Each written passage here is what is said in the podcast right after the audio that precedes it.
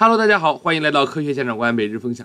今天我们收到了这样一个问题，说老师啊，我正反馈也学会了，然后我经常没事儿我就夸孩子，但是我夸了一段时间之后啊，我发现孩子并没有什么改变啊，是不是夸孩子是没用的呢？这个问题的根源就在于，在科学家长观中，我们反复强调要给孩子正反馈，但是给孩子正反馈是一种真诚的、自然而然的，是一种发自我们内心的行为，而不是与孩子的进步做一个交换的条件。其实这个问题的本质就是，我夸你，你怎么没进步呢？那我是不是就白夸你了？其实我们夸孩子，我们表扬孩子，我们给孩子正反馈，并不是为了让孩子进步。可能说到这儿，大家会觉得很奇怪，说你看，如果我夸孩子，孩子还退步，那我凭什么夸他？其实这些问题大家细细思量一下，我们和孩子的关系，难道只是我们做一些行为让孩子进步吗？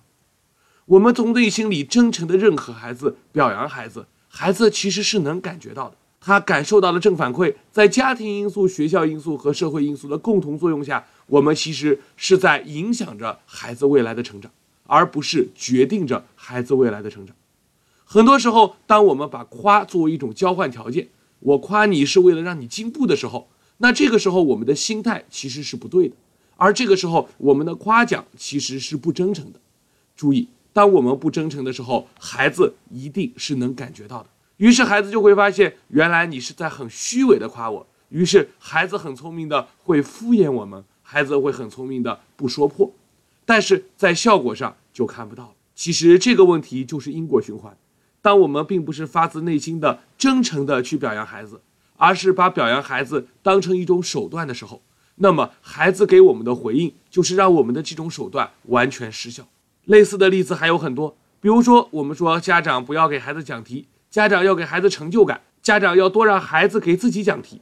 于是有的家长说：“你看，我每次都装作不会的样子去问他。”结果孩子根本不理我，其实他不理你是正常的吗？因为你自己都说了，你是装作不会的样子，装孩子能看不出来吗？家长的任何一点掩饰，在孩子眼里都是非常拙劣的演技，因此他当然不理你了。他发现你装作不懂的样子，无非就是想让我给你讲个题，那这种感觉对每个人来说其实都是不好的。所以给孩子正反馈一定是正确的，给正反馈一定是真诚的。发自内心的，其实当我们每天跟孩子在一起的时候，你不觉得孩子的身上有很多我们根本无法想象的优点吗？当我们每天都关注着孩子的优点，当我们每天都看到孩子在进步，当我们每天都看到孩子跟昨天又不一样的时候，我们不应该真诚的、发自内心的给他点个赞吗？为什么我们要把对孩子的表扬和鼓励当成一种手段？当成一种他必须要用成绩进步来回报的一种手段呢？其实我们家长的成就感也不应该来自于此，我们要的正反馈也不是这样的，不是吗？好的，那我们今天的分享就到这里，下次再会喽。